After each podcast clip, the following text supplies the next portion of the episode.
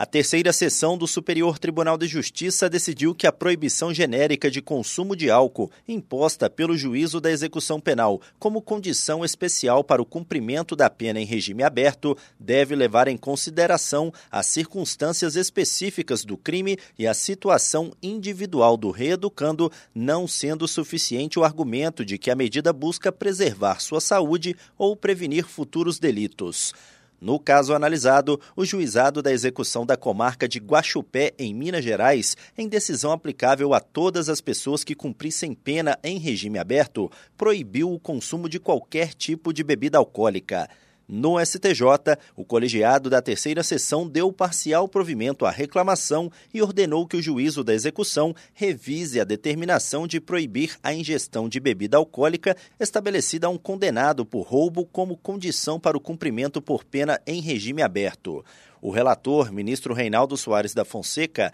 afirmou que, a princípio, não parece haver problema que o executado, estando dentro de sua residência no período noturno ou em dias de folga, venha ingerir algum tipo de bebida alcoólica cujo consumo não é vedado no ordenamento jurídico brasileiro. Do Superior Tribunal de Justiça, Tiago Gomide.